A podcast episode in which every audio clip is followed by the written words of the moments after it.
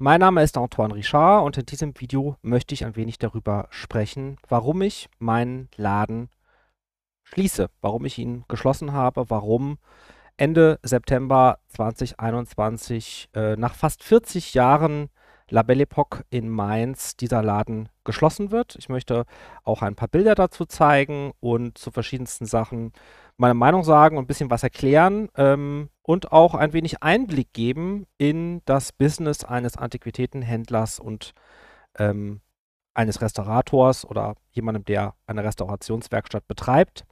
Und äh, für diejenigen von euch, die da jetzt nicht so viel drüber wissen, also ähm, La Belle Époque ist ein Antiquitätengeschäft. Das ist äh, hier der Markenschriftzug und das ist ein Online-Shop.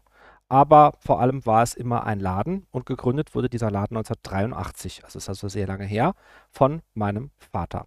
Und ähm, ja, ich will ja nicht zu weit in die Vergangenheit gehen und da jetzt irgendwie langweilige Sachen erzählen. Ich möchte wirklich primär darauf eingehen, warum ähm, ich den Laden schließen musste oder äh, geschlossen habe und ja, da auch ein paar Sachen verraten, die bisher eigentlich noch niemand weiß.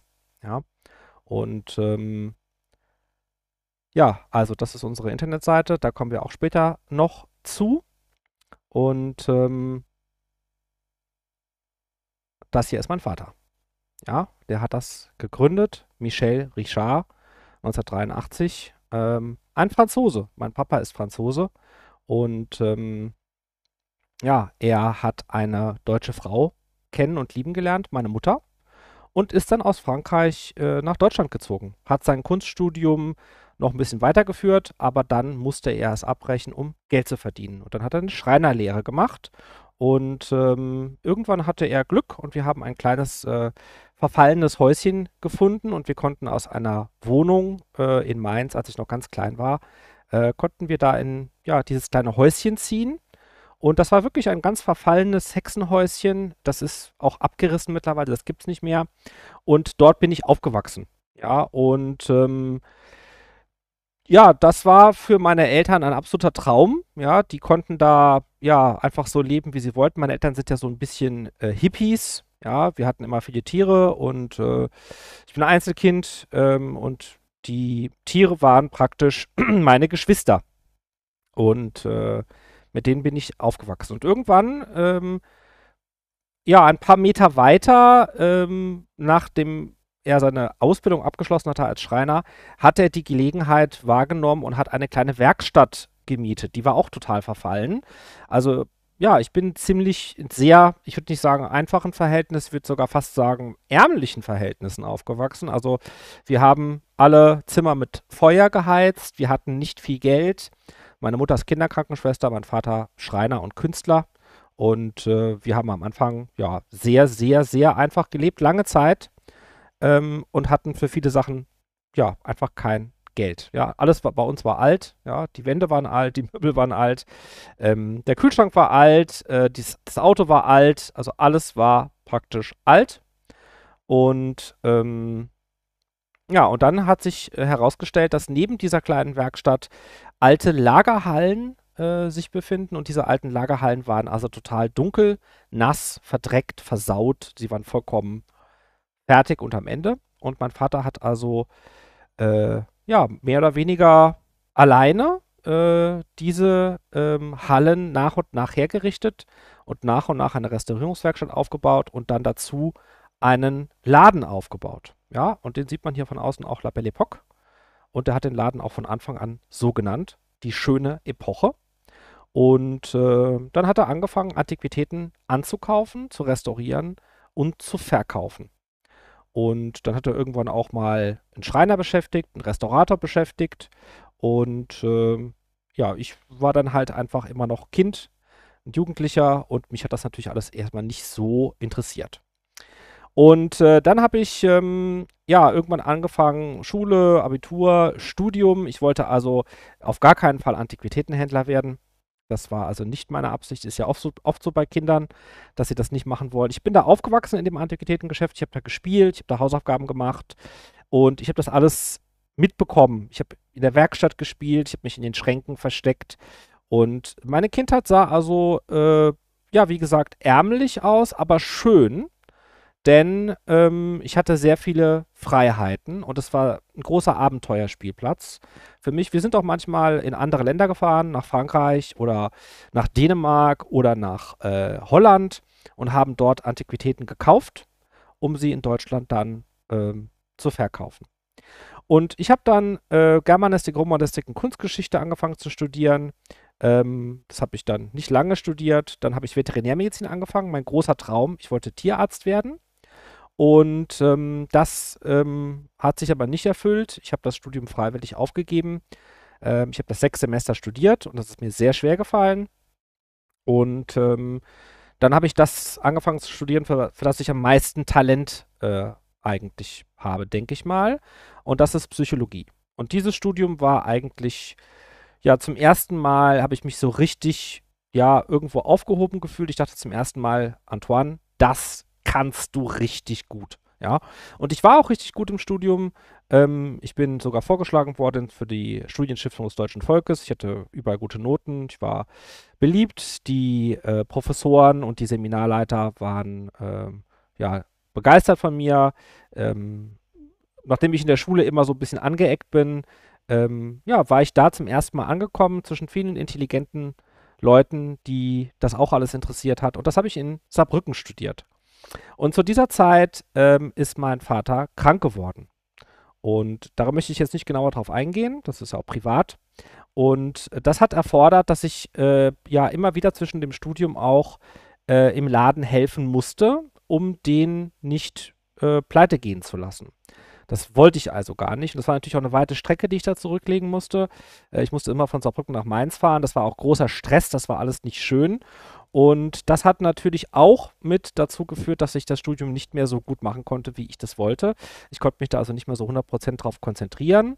Und ähm, ja, die Prüfungsphasen sind mir sehr schwer gefallen. Ich bin jemand, der große Prüfungsangst hatte. Äh, der Druck, äh, diese Reglements, all das ähm, ist mir immer schwer gefallen. Und ja, ich habe dann mein Vordiplom gemacht, es hat alles funktioniert. Ich habe diese schlimmen Prüfungen, äh, die, vor denen alle Psychologen Angst haben, die Statistikprüfungen und alle Vordiplomsprüfungen bestanden. Und das ist heute vergleichbar, sage ich mal, mit dem Bachelor. Ja, also das gibt es ja nicht mehr, Vordiplom. Diplom, das ist ja abgelöst durch Bachelor Master. Und ich habe also dann übersetzt in die heutige Sprache meinen Bachelor gemacht und ähm, dann weiter studiert. Ja, und das äh, ging dann trotzdem, weil das Studium auch immer interessanter wurde, aber ich musste immer mehr auch im Laden machen und musste dort immer mehr mich einbringen und immer mehr auch darüber nachdenken, ob ich das jetzt übernehme, ob ich das weiterführe, ob ich da Leute einstelle. Und es war immer ein schweres Business, also das Geld ist uns nicht zugeflogen und es war immer harte Arbeit. Es war nicht irgendwie jetzt mal nach dem Rechten gucken, das sind Angestellte. Es hieß selber Möbel schleppen, es hieß selber kehren, selber sauber machen, selber restaurieren, selber ausliefern. Und es war, ja, es war einfach äh, Knochen, ein Knochenjob, ja. Und ähm, das Schöne war, mein Vater ist dann wieder einigermaßen gesund geworden, ihm, ihm ging es dann besser. Und wir haben es eine Zeit lang auch so zusammen gemacht. Und das war eigentlich eine sehr, sehr schöne Zeit. Hat auch ganz gut funktioniert. Ähm, das Studium habe ich dann zwar abgeschlossen, das ist jetzt eine andere Geschichte, die soll ein andermal erzählt werden. Aber eine entscheidende Prüfung, da hat man mich, sag ich mal, einfach so zweimal durchfallen lassen. Ne? Also diese Masterprüfungen, da gibt es dann, glaube ich, vier Stück oder fünf Stück oder so. Und die habe ich auch alle bestanden. Ich habe auch eine Diplomarbeit geschrieben, die wurde auch abgenommen. Also die darf man eigentlich erst am Ende schreiben, aber ich habe die halt schon vorher geschrieben. Und die wurde dann auch abgenommen und benotet sogar, obwohl das eigentlich verboten ist, aber egal. Ähm, und diese letzte Prüfung, das war auch eine Mathematik. Prüfung oder Mathematikprüfung oder mathematische Prüfung. Und da war ich nie besonders gut. Ja, also Mathematik, es ist ja ho hohe Mathematik, Statistik und ja, in der Zeit ähm, kann man auch sagen depressiv. Also mir ging es wirklich nicht gut. Das hat sehr an meinen Nerven gezehrt. Und ich habe sicherlich diese Prüfung auch nicht bestanden, weil ich nicht besonders gut war in dem Stoff. Aber meiner Meinung nach äh, hätte man mich bestehen lassen können, denn ich wusste deutlich mehr als 50 Prozent. Ja, und man hätte da wirklich ein Auge zudrücken können. Hat man aber nicht gemacht, aus welchen Gründen auch immer. Ähm, und ja, wie gesagt, es ist eine andere Geschichte, soll ein andermal erzählt werden. Aber ich hatte halt einfach dann kein Diplom. Ja, und äh, nach all dem langen Studieren, und das war natürlich auch sehr viel Arbeit, ähm, hatte ich kein Diplom. Und dann dachte ich mir natürlich, okay, also es hilft ja jetzt alles nichts, jetzt äh, muss ich mir was überlegen. Und dann dachte ich mir, okay, jetzt übernehme ich den Laden einfach zu 100 Prozent. Jetzt mache ich einfach das Beste draus, ich übernehme den Laden zu 100 Prozent. Und ich hatte richtig Bock da drauf und, ähm, und es hat richtig gut funktioniert. Ja, also mein Vater wurde dann auch älter mit der Zeit und äh, hat auch immer weniger Lust gehabt. Und irgendwann haben wir uns darauf geeinigt, dass ich den Laden also übernehme. Und dann brach eine ganz, ganz tolle Zeit an, die wirklich klasse war, ähm, weil ich verschiedenste Sachen vorhatte. Also ich wollte vor allem den Laden in Ordnung bringen. Ja, also ich will jetzt nicht sagen, dass mein Vater den nicht in Ordnung geführt hat, aber er hat ihn halt auf die alte Weise geführt. Ja, das, das hat, das hat mich auch immer fasziniert. Ähm, ja, wie soll ich sagen, Arbeit gegen Geld. Ware gegen Geld. Ne? Also ganz direkt, man macht etwas, man sieht ähm, das Ergebnis, man bekommt den Lohn dafür, man erfreut die Leute, man erfreut die Kunden und es ist einfach ein richtig schönes Gefühl. Aber ein Business, sage ich mal, größer werden zu lassen und Angestellte dazu zu nehmen und es richtig zum Erfolg zu führen, dafür muss man es digitalisieren. Und dafür muss man wachsen. Und dafür muss man alles in Ordnung bringen. Dafür muss man die Inventur machen, alle Waren online bringen. Und das war auch ein Projekt, ja, äh, das hat ja zehn Jahre gedauert, kann ich fast sagen. Jedes einzelne Objekt online zu bringen und einen Online-Shop aufzubauen, wo alle Leute aus Deutschland etwas bestellen können. Ja, auch große Möbel, die wir deutschlandweit liefern und nicht einfach so einen kleinen Laden zu haben, wo irgendwelche Leute mal vorbeikommen, wenn sie Lust haben, sondern wirklich einen Laden zu haben, der online präsent ist und wo alle Leute bestellen können. Und ähm, ja, dann kamen Praktikanten dazu, dann kamen neue Restauratoren dazu. Ähm, ja, und ich hatte wirklich ganz tolle Ideen, wie man diese Leute halt auch ähm, beteiligen kann. Ich hatte also dann auch, dann kam, zu der Zeit kam auch Bitcoin auf, dann hatte ich die Idee, man könnte vielleicht den Laden wie so eine AG in eine Kryptowährung überführen und teilweise an, teilweise an die Angestellten ausgeben, damit alle praktisch äh, teilhaben können daran, auch an dem Gewinn.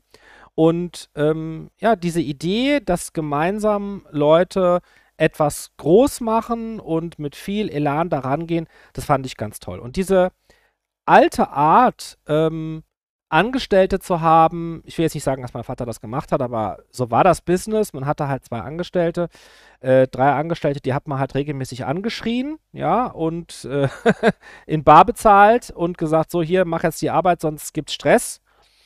Und ähm, das war nicht meine Welt. Ja, also ich wollte Leute, die freiwillig und ohne Druck äh, arbeiten, weil sie auch etwas davon haben, dass, äh, dass das Business floriert. Und mir war vollkommen klar, das geht nur durch Teilhabe und äh, das geht nur, wenn ja, Leute nicht einfach angestellt sind und ihren Job vom 9 to 5 machen, sondern wenn sie mitfiebern.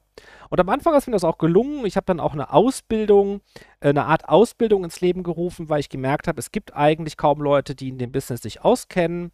Ähm, und äh, dem, wir müssen denen das beibringen. Und wir haben dann also auch Leute äh, in einer Art Privatausbildung ausgebildet. Das hat auch immer besser funktioniert.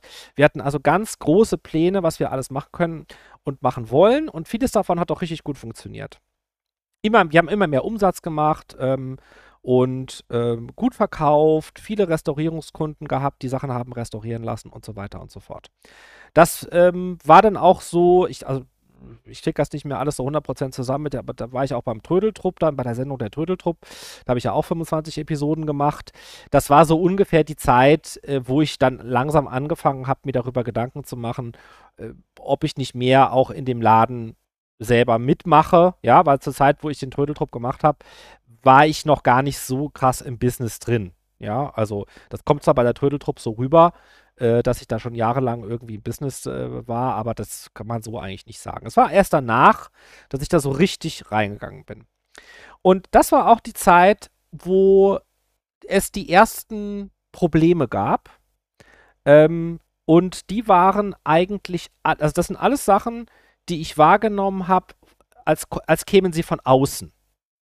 Also das einfache Konzept, da ist ein Kunde, da ist eine Ware, äh, wir restaurieren die, wir machen die schön, wir verkaufen die, äh, wir kaufen etwas ein, wir restaurieren das, wir verkaufen das wieder teurer, äh, wir nehmen das Geld ein, die Leute leben davon, dann haben wir noch andere Ideen, dass wir Veranstaltungen machen, Events machen, sieht man hier auch auf den Fotos, da haben, da haben wir, eine Hochze haben wir Hochzeiten dann veranstaltet und so weiter. Das Vintage Café haben wir ins Leben gerufen. Ja, und so weiter und so fort. Und äh, diese Probleme, die von außen kamen, waren eigentlich zuerst mal musste ich feststellen, als jemand, der natürlich das nicht studiert hat, ähm, was es bedeutet, ähm, ein Business so zu führen, dass die Steuer, das Finanzamt das nachvollziehen kann. Und ähm, das ist natürlich in so einem kleinen Business, muss man ja dieselben Sachen machen und dieselben Dokumente aufbewahren und dieselben Prozesse dokumentieren wie in einem großen Unternehmen. Also das ist eigentlich, es unterscheidet sich nicht. Ne? Du hast Angestellte, du hast Waren, du hast Wareneingang, Warenausgang, du hast Ausgaben für Material, du musst Rechnungen stellen, du hast Fahrt, also du, du fängst an, das zu begreifen, wie aufwendig das ist.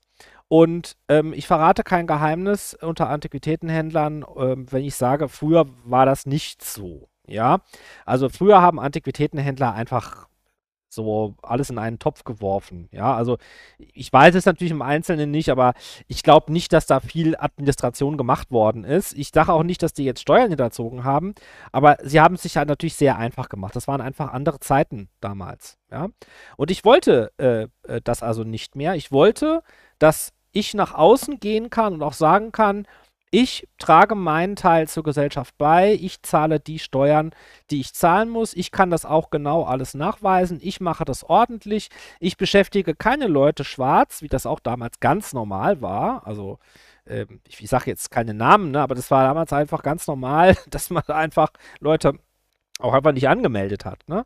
Und äh, ja, ich habe mich dem gestellt. Ich habe mir gedacht, nein, Antoine, du willst es anständig machen. Du willst einen anständigen Betrieb haben, denn nur ein anständiger Betrieb kann wachsen.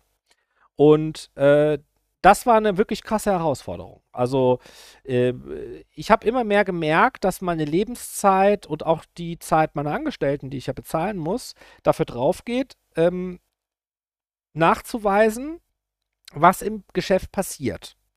Wer ist wann wohin gefahren? Wer hat welchen Hammer gekauft? Welches Material? Wo ist das hingegangen? Wie viel Steuer da drauf? Wie viel Steuer da? Dann kommt ein Steuerberater dazu. Der Steuerberater kostet auch Geld. Dann sagt der Steuerberater einem, äh, Sie können das so machen, Sie können das so machen. Dann kommen solche Sachen wie, sollen wir das Differenz besteuern oder verkaufen wir Kunstgegend? Also du kommst immer mehr in so einen, in so einen bürokratischen Raum rein, den du eigentlich gar nicht betreten wolltest. Also das ist eigentlich gar nicht was, was mich interessiert hat. Ich wollte eigentlich das Business machen. Und immer mehr kam ich da rein, dass ich mich mit diesen Sachen beschäftigen musste. Und ja, ein bisschen ist, leuchtete mir das auch ein, dass ich so eine grundlegende Ahnung haben muss, dass man also gewisse Sachen so nachweisen muss, dass man eben eine Rechnung schreiben muss, dass das gewisse Formen hat. Das leuchtete mir alles so einigermaßen ein. Und das war auch einigermaßen okay. Aber das wurde eben immer mehr.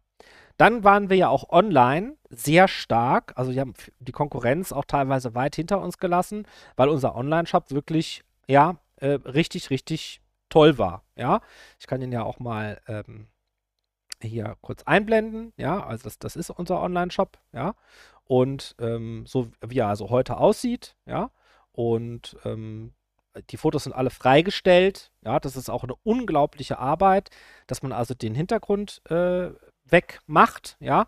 Also gerade bei solchen äh, filigranen Sachen, ja, ähm, wie, ah es war hier, hier zum Beispiel, ne, ist das wirklich sehr schwer und da, na, heute geht das ein bisschen leichter mit dem Programm, aber noch vor zwei Jahren war das richtig, richtig schwer, dann auch die ganzen Exposés zu schreiben, so und der Clou bei Antiquitäten ist halt, ähm, du musst es ja für jedes Objekt immer wieder machen. Also du kannst nicht einfach ein Objekt haben, also nehmen wir mal an, du verkaufst jetzt irgendwie äh, Stifte, ja, du hast jetzt einen Schreibwarenladen, ja, äh, dann hast du ja halt einen, einen Stift, den du da halt online stellen willst. Vielleicht machst du das auch bei Amazon.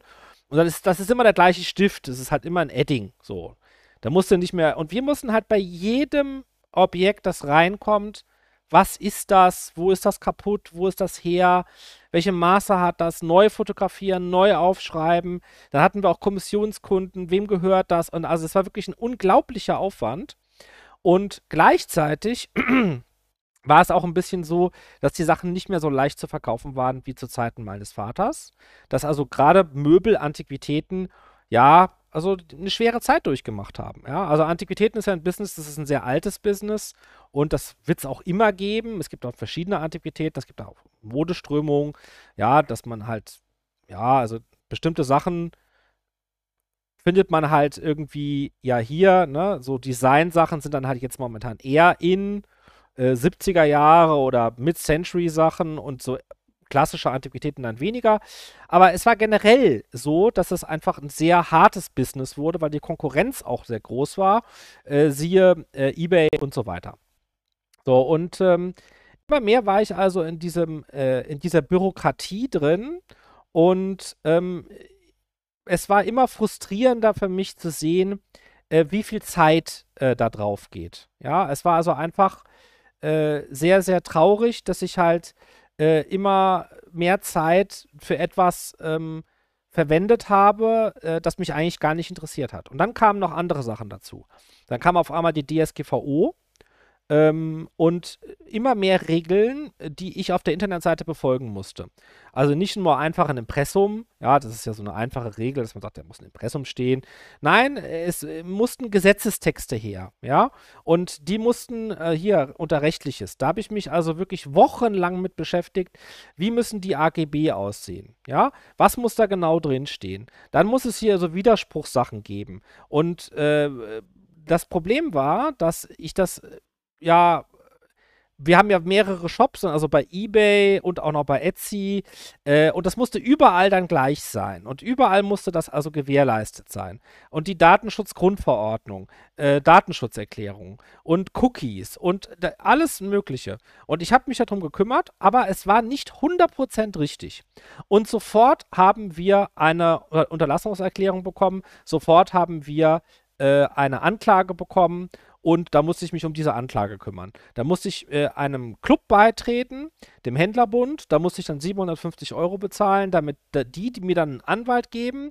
Und der Anwalt hat dann zu mir gesagt, das war dann irgendwie zwei oder drei Fälle bei eBay, wo ich so drei Sätze vergessen habe. Und äh, da musste ich dann dafür Strafe zahlen und versprechen, dass ich das nie wieder mache. Und also es war irgendwie, ich wurde so kriminalisiert. Und ich habe mich irgendwie, ich habe auch dann schlecht geschlafen.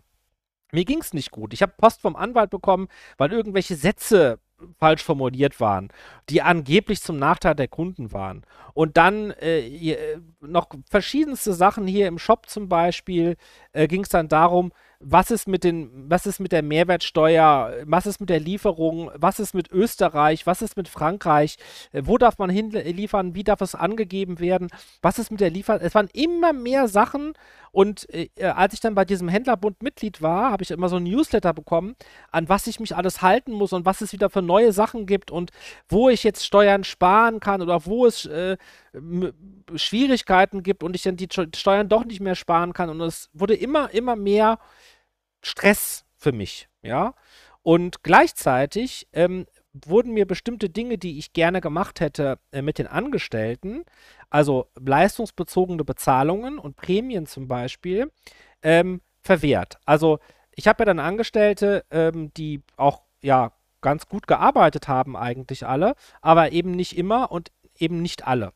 Und wenn eine Sache dann schief läuft, ja, also einer ist zwei Wochen krank oder einer arbeitet doch nicht mehr so gut, wie er arbeiten sollte, dann ist das halt so, wenn du halt vier Angestellte hast und das ist bei einem, dann sind das halt 25 Prozent der Belegschaft. Ja, wenn man sich vorstellt, dass 25 Prozent der Belegschaft bei Volkswagen auf einmal nicht mehr so gut arbeiten würden, äh, wäre Volkswagen auch äh, ganz schnell in der Bredouille. Ja, und ähm, ich wollte also maximale Freiheit haben, also dass ich den Leuten so viel bezahlen äh, konnte, wie ich wollte, äh, dass ich auch Leute ähm, ja eine Prämie geben konnte. Aber auch das war alles verboten oder ganz schwierig oder der Steuerberater hat gesagt, nee, das dürfen sie nicht, das muss dann auch versteuert werden. Oder äh, ja, dann die Kündigungsfristen und wenn jemand krank ist, dann muss es bezahlt werden, egal, auch wenn er sechs Wochen krank ist und erst danach zahlt es dann irgendwie jemand anders. Und ja, es wurde für mich immer komplizierter. Ich musste dann irgendwann diese ganzen Sachen dem Steuerberater abgeben. Der wollte dann auch wieder Geld dafür haben. Und ich habe gemerkt, je größer das Unternehmen wird und ähm, je besser ich das machen will, ähm, desto mehr Stress bekomme ich. Ja, also meine Idee, ähm, weil letztendlich ist es ja so, wir verkaufen ja ähm, Möbel und Antiquitäten und wir machen die wieder schön. Ähm, also der ökologische Gedanke, ja, ist ja eine Sache, die wir zu 100% erfüllen. Also bei uns äh, wird keine Schraube weggeschmissen. Bei uns ähm, wird alles wiederverwertet und wir verkaufen ja gebrauchte Waren. Ja, also wir verkaufen ja gebrauchte Objekte, die wir im Re äh, Recycling ähm, wieder äh, dem Markt zuführen. Ja, nachhaltig ökologisch. Und ich habe das Gefühl gehabt, dass dass keiner auch, dass das überhaupt keine Sau interessiert. Ja, also dass, dass wir als ein Unternehmen, das im Einrichtungssektor dafür sorgt, dass Sachen, die vielleicht uns weggeworfen werden würden, oder die Kulturgüter sind, dass die erhalten werden und zurückkommen zu den Leuten. Äh, ich habe das Gefühl gehabt, dass das die Gesellschaft nicht mehr zu schätzen weiß. Ja, und das hat mich auch, äh, ja, verletzt. Ja, ähm, ich habe immer noch, also ich bin jemand, der sehr, sehr äh, langen Geduldsfaden hat. Ja, also ich habe einen sehr, sehr langen Geduldsfaden. Und ähm, da um den Laden rum äh, wurde es auch immer äh, schlimmer. Das, alles verfiel, die Besitzer des Gebäudes haben nichts gemacht. Es hat x-mal reingeregnet, Wasser ist reingelaufen, es ging immer wieder gegen Sachen kaputt. Äh, es war also praktisch eine Art ähm, Haus, das langsam verfiel, wo du einen Dachziegel festgehalten hast und dann hat sich der andere gelöst. Äh, es, war, es war immer, immer trauriger und anstrengender. Ja, und immer wieder kamen neue Gesetze, neue äh, Regeln. Und ähm, dann kamen die Superhändler. Also da war ich schon in einem Modus, wo ich schon zum ersten Mal gedacht habe, äh, das kann man so nicht weitermachen, ja. Ähm, ich habe relativ wenig verdient, weil ich alles meinen Angestellten gegeben habe. Also die haben ganz oft teilweise monatelang deutlich mehr verdient als ich. Klar, die haben auch hart gearbeitet, aber trotzdem, also ne, man fragt sich halt, warum übernimmt man die ganze Verantwortung, das ganze Risiko, auch verklagt zu werden und all das. Und dann habe ich natürlich auch meinen, meinen Vater noch unterstützt. Ja, also ich habe ihn ja auch nicht alleine gelassen, ich habe dem auch äh, monatlich was zukommen lassen. Ja, wie so eine Art Rente dann musst du ja auch selber vor, vorsorgen. Du musst selber dich krankenversichern. Du hast ja auch keine Rentenversicherung als Selbstständiger. Du musst ja auch vorsorgen, ja. Und ähm, ja, also zu dem Zeitpunkt kamen dann die Superhändler, wo ich eigentlich schon da ziemlich genervt war davon, ja. So, und dann dachte ich, okay, also durch meinen Bekanntheitsgrad, den ich da erlangt habe, kann das ja richtig durchstarten, ja. Aber äh, in Wahrheit war es also so, dass wir nicht besonders viel mehr äh, verkauft haben durch die Superhändler. Weil die Superhändler sind Unterhaltungssendung, ja, und das gucken eigentlich keine Leute, die Antiquitäten kaufen. Also die, die meisten unserer Kunden kannten die Superhändler auch überhaupt nicht. Und die Kunden, die dazugekommen sind, äh, waren dann letztendlich eher meine Fans. Und äh, die haben dann Kleinigkeiten gekauft oder ja, die jetzt auch, sage ich mal, meinen mein Content gucken. Und die waren nicht so interessiert jetzt an Antiquitäten, die waren eher an mir interessiert. Und das ist natürlich schön und auch ein sehr großes Kompliment, aber es ist natürlich für den, für den Laden irgendwie schade. Und ähm, was ich vergessen habe zu erzählen, ich habe also seit ähm, dem Studium, also schon gegen Ende des Studiums, äh, begonnen, private Coachings äh, anzubieten, also psychologische Beratungen. Ähm, ich war darin schon immer sehr gut und äh, relativ schnell konnte ich damit auch Geld verdienen. Das habe ich immer nebenbei gemacht und es hat auch immer ganz gut funktioniert. Und ich habe eben also auch gemerkt, dass ähm, ja auch gegen Ende äh, von die Superhändler das, was ich verdient habe, das, was ich umgesetzt habe, ich mache ja auch Schätzungen zum Beispiel, ja, als Experte, also online, ja, was sind die Sachen wert, äh, was ist das, ja, wo kommt das her, äh, oder Gutachten und all diese Sachen. Dass ich also mit den Dingen, die ich gemacht habe, ähm, das Geld verdient habe, während meine Angestellten das Geld verbraucht haben, in Anführungsstrichen. Also klar, die haben ganz toll gearbeitet, mit viel Herzblut, die haben auch wirklich gute Sachen gemacht. Ähm, die können da auch nichts dafür, also ich will da jetzt denen die Schuld nicht in die Schuhe schieben, aber das war eben der Fakt, dass durch diesen unglaublichen bürokratischen Aufwand und auch schwierige Kunden, ja, die sie immer anspruchsvoller geworden sind, ähm, ich meine, wir haben hier zum Beispiel bei Google, ja, da habe ich extrem drauf geachtet, ja, dass ich, dass ich bei Google ähm, dass alle Kunden, ja, das war für mich immer das Wichtigste, 100% zufrieden sind. Und wir haben da am allermeisten drauf geachtet, ja. Wir haben hier mittlerweile 345 Bewertungen, 5 Sterne. Also es ist nicht so, dass, dass die Kunden nicht zufrieden waren. Ja, also die, die, das liegt nicht daran, dass wir schlecht waren. Also wir sind die Besten am Markt. Wenn man das Google glauben darf, sind wir die, Best, die Besten am Markt. Und äh, dennoch ist es uns eben in der Form so nicht gelungen, ähm, so viel Geld umzusetzen, dass ich dieses Geschäft langfristig weiterführen kann, ohne dass Leute sagen, du hast es doch nicht mehr alle. Ja, ich verdiene das Geld mit äh, psychologischen Beratungen, mit Coachings, mit ähm, Schätzungen oder mit äh, TV-Auftritten oder mit was weiß ich und äh, stopfe alles in meinen Laden rein, wo alles in einem großen Loch versinkt und in einem riesigen administrativen, bürokratischen Loch.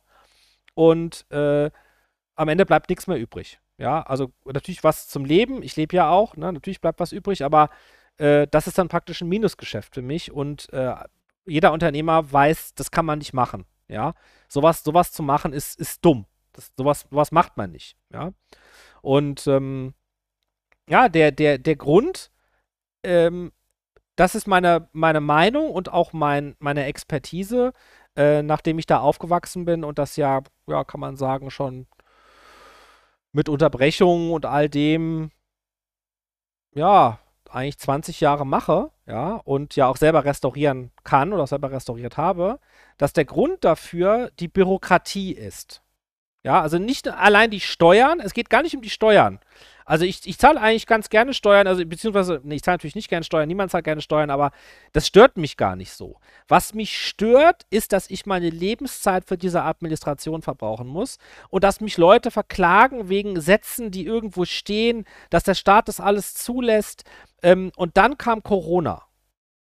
Und Corona hat äh, das fast zum Überlaufen gebracht. Ja, Co Corona ähm, dass wir den Laden schließen mussten. Dass immer mehr Sachen kamen mit, jetzt müssen die Angestellten getestet werden. Und dann haben Angestellte gesagt, ja, sie haben jetzt einen Kratzen im Hals, sie müssen jetzt zwei Wochen zu Hause bleiben. Und dann musste ich äh, Tests kaufen. Und da musste Desinfektionsmittel her. Und äh, da mussten wir irgendwelche Hinweise schreiben. Und äh, dann durften die Leute nicht mehr in den Laden kommen, ihre Sachen abholen. Es war einfach ein riesiges Chaos, das super viel Geld, super viel Zeit und super viel Nerven gekostet hat. Und ähm, ich, dachte einfach, also an dem Zeitpunkt hatte ich einfach die Faxen, die Faxen richtig dicke. Ja. Und ich dachte mir, nee, also jetzt das auch noch. Nicht mit mir. Ja. Ich darf nicht aus meiner Wohnung raus, ich darf nicht in meinen Laden rein, äh, ich darf eigentlich überhaupt nichts mehr, aber ich soll schön brav Steuern zahlen. Und ähm, da, in, da war in mir, also ich, sag mal, es gibt, gibt für jeden so ein Schlüsselerlebnis wo man irgendwie sagt, so, jetzt ist Feierabend. Und das war bei mir, als ich von meinen Angestellten ganz aufgeregt eine Nachricht bekommen habe. Wir sind ja in ständiger Kommunikation. Das darf man auch nicht vergessen, dass ich ja sogar heute noch, nachdem ich eigentlich äh, ja, in dem Laden gar keine Aufgaben mehr habe, außer administrative, den ganzen Tag für La Belle da sein muss. E-Mails, Nachrichten, ständige Erreichbarkeit. Ja, wenn irgendwas ist, du bist immer verantwortlich, so. So, und dann haben meine Angestellten sich bei mir gemeldet und es war ganz großes Chaos. Jemand hat Corona. Und wir müssen jetzt alles zumachen und äh, jetzt müssen Tests gemacht werden und die, diese Person hat, also hab ich, dann habe ich gesagt, da angerufen und habe gesagt, hast du Symptome? Nein. Sag ich ja, was ist denn los bei euch? So, und ich, ich das war jetzt, sage ich mal, schon nicht am Anfang von Corona, sondern das war schon ein Jahr oder so, ja. Und dann ging es darum, ich muss dann Tests kaufen und die Person muss in Quarantäne und sie muss zum Arzt und äh, sie muss dann nochmal einen PCR-Test machen und dann muss es in die WhatsApp-Gruppe geschickt werden, wie das Testergebnis ist und dann nochmal und ein riesiger äh, Aufruhr, aber niemand hatte Symptome, niemand hatte etwas. Und ich musste die Tests kaufen und bezahlen. Und ähm, da war bei mir einfach, da habe ich einfach gesagt, innen ist bei mir so eine, wie soll ich sagen, hat's Knack gemacht. Und dann war dieses letzte Stückchen Herz für diesen Laden mit den Angestellten auch, wie ich ihn da führe, kaputt. Ich habe mir gedacht, nee, das mache ich nicht mehr mit. Ja, das mache ich nicht mehr mit. Ja, und dann kam irgendwann später, hat er natürlich doch kein Corona, ne? Es, es geht mir, also ich, nur um das nochmal zusammenzufassen.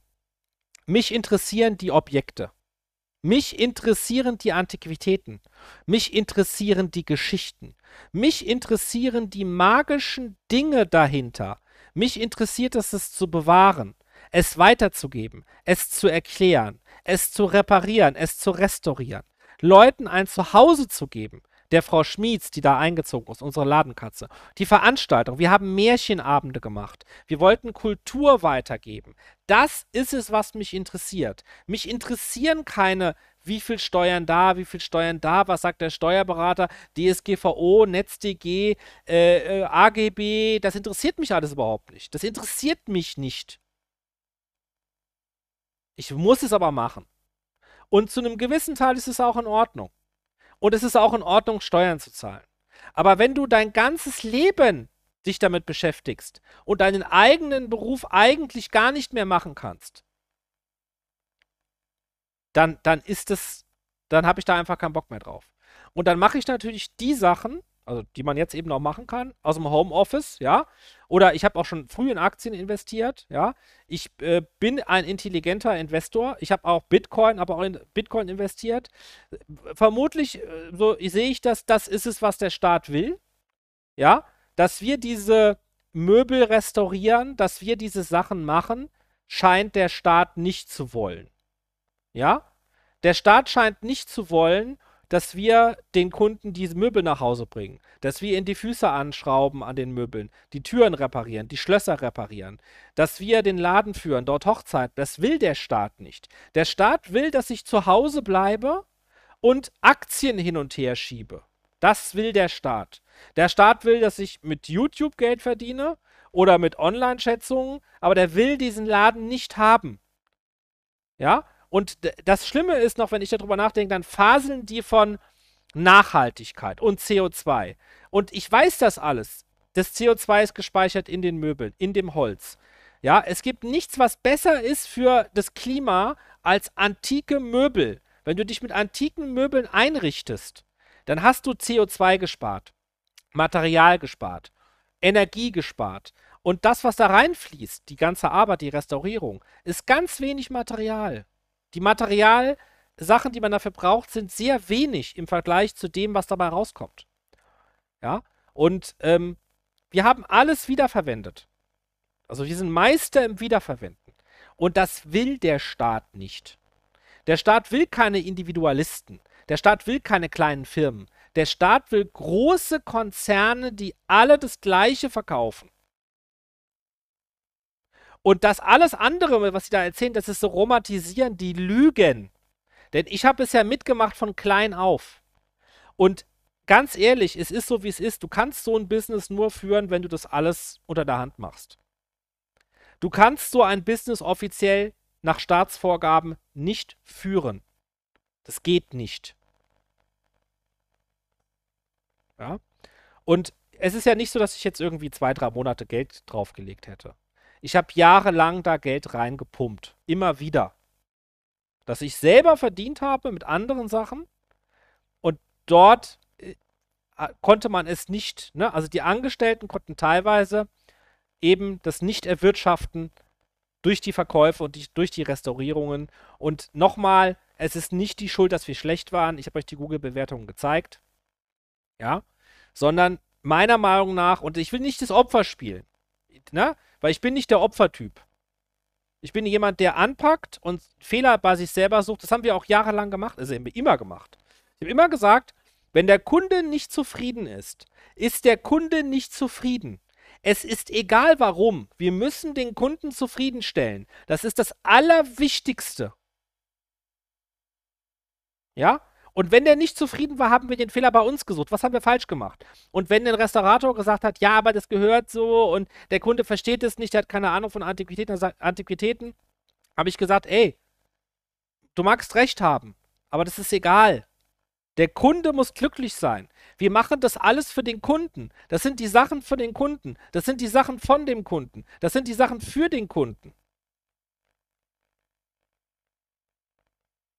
Ja, und deshalb mache ich mir da keinen Vorwurf. Natürlich, wir haben nicht 100% zufriedene Kunden, das gibt es nicht, ja. Aber wenn wir einen Unzufriedenen hatten, haben wir Geld erstattet oder Sachen gar nicht berechnet. Wir waren super kulant. Aber das kann man sich nicht leisten. Das kann man sich nicht leisten. So, La Belle Époque ist ein Ladengeschäft und dieses Ladengeschäft ist gegründet worden 1983 und es schließt in der Corona-Krise 2021. Und zwar für immer. Wormser Straße 153 55130 Mainz ist die Adresse meines Lebens und meiner Kindheit. Da war auch die Feuerwehr mal da, es hat mal gebrannt. Sieht man hier, wenn sich jemand wundert, warum ich das Bild reingepackt habe. Wir sind mal knapp dem absoluten Inferno entgangen. Ja. Da ist sehr viel passiert, das kann ich gar nicht alles erzählen. Und ähm, ja, das ist meine Familie, meine Kindheit, mein Leben und auch das meines Vaters natürlich, das meiner Mutter. Und das von sehr vielen Angestellten, die wir da hatten, Praktikanten, über die Zeit. Und natürlich auch von sehr vielen Leuten, die dort sehr gerne hingegangen sind. Für die, für die das auch ein magischer Ort war. Und ich muss es schließen. Ich kann es nicht weiterführen. Es macht keinen Sinn. Das Einzige, was ich weiterführen kann, ist der Online-Shop. Der wird auch weiter bestehen. Ja. Ähm, für diejenigen von euch, die das noch im September sehen, das Video. Äh, das ist jetzt kein Werbevideo. Na, die Werbung ist eh vorbei. Aber ähm, ihr könnt immer noch hier wir haben, die Sachen sind jetzt hier gerade sehr günstig, ja, äh, weil wir teilweise die Sachen in ein geschlossenes Lager umziehen. Der Umzug kostet Geld, deshalb sind die Sachen jetzt billig. Ja, wenn wir die umgezogen haben in das abgeschlossene Lager, äh, werden die Originalpreise wiederhergestellt. Und da sage ich auch ganz ehrlich, bevor ich jetzt, also hier zum Beispiel, ne, Louis Philippe Schreibtisch, normalerweise würde der 2000 Euro kosten. Aber der ganze Aufwand, ne, das zu transportieren, das ne, sauber zu machen, wieder das da hinzustellen, das neu zu fotografieren, das ist alles so aufwendig. Lieber gebe ich die Sachen günstig ab, ja. Aber wenn ich die einmal im abgeschlossenen Lager habe, dann mache ich diese Preise fest. Inflation und alles, was dazugehört, und dann gebe ich die unter dem Preis nicht her, ja. Das, die bleiben dann meinetwegen 20 Jahre da drin, ja. Ich verkaufe die dann nicht unter Wert. Ich mache das jetzt, habe auch keine andere Möglichkeit, das ist leider so, ja. Also wer jetzt da noch was einkaufen will, wird bundesweit geliefert. Ja? Restaurierung machen wir nicht mehr. Ähm, das ist zu spät. Ja, diesen Online-Shop werde ich weiterführen. Ich werde auch die äh, Schätzungen weiterführen. Wir machen ja hier so Online-Schätzungen. Ja, wir schätzen alles ein. Ähm, 20 Jahre Erfahrung, 40 Jahre Erfahrung, äh, je nachdem, wer es bearbeitet. Ja, äh, das, das machen wir natürlich weiterhin. Ja, ich muss ja auch äh, von irgendwas leben, will auch diese Marke, das hat übrigens mein Vater gezeichnet, ja, also diese, äh, na, das hier, ja. Das Logo, La Belle Époque, hat mein Vater entworfen. Ja. Und das soll auch erhalten bleiben. Ja, es tut mir auch fast mehr leid für meinen Vater, ja, den das natürlich auch, sage ich mal, emotional sehr mitnimmt. Ja, wir haben ja da wie, das war ja wie unser Wohnzimmer. Und für die Angestellten tut es mir auch leid, natürlich. Ja, also natürlich hat man auch keine schöne Zeit mehr, wenn man nicht so viel Geld macht, dass man gut davon leben kann. Da ist man auch nicht gut gelaunt. Ja, aber ähm, natürlich tut es mir auch leid für die Angestellten. Ich hoffe auch äh, von Herzen, dass sie etwas Gutes Neues finden. Sie kriegen auch alle ein super Zeugnis und also da wird niemand irgendwie jetzt, ne, die wussten das auch alle so früh, wie es möglich war, dass sie auch lange genug Zeit hatten, äh, da was anderes zu finden. Gut, ähm, ja, also das war es eigentlich soweit, was ich davon erzählen wollte. Ja. Ähm, es war mir wichtig, das nochmal ganz klar zu machen. Es gibt noch viel mehr zu erzählen zu all diesen Themen. Aber das Wichtigste ist eben, ähm, war mir, ja, also ich bin ja niemand, der sich da jetzt irgendwie vorher beschwert hätte. Ich habe mich da eigentlich vorher nicht beschwert. Und jetzt ist eh egal, jetzt ist eh zu. Aber jetzt äh, wollte ich das nochmal klar machen. Ja, wo, woran, woran das liegt, dass wir da schließen. Das war Antoine Richard. Wenn euch dieses Video gefallen hat, dann würde es mich sehr freuen, wenn ihr ein Like da lasst. Ähm, schreibt gerne in die Kommentare, wie ihr das seht oder ob ihr den Laden kennt. Ja, und ob ihr selber vielleicht als Selbstständiger oder Freiberufler auch Erfahrungen äh, dort gemacht habt. Das würde mich sehr freuen.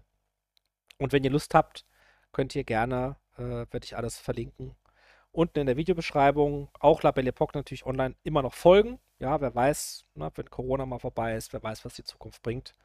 Und den Online-Shop gibt es ja immer noch. Das war Antoine Richard. Vielen Dank fürs Zuhören und alles Gute natürlich für euch. Ich wünsche euch Frieden, Freiheit, Fortschritt und ein langes Leben.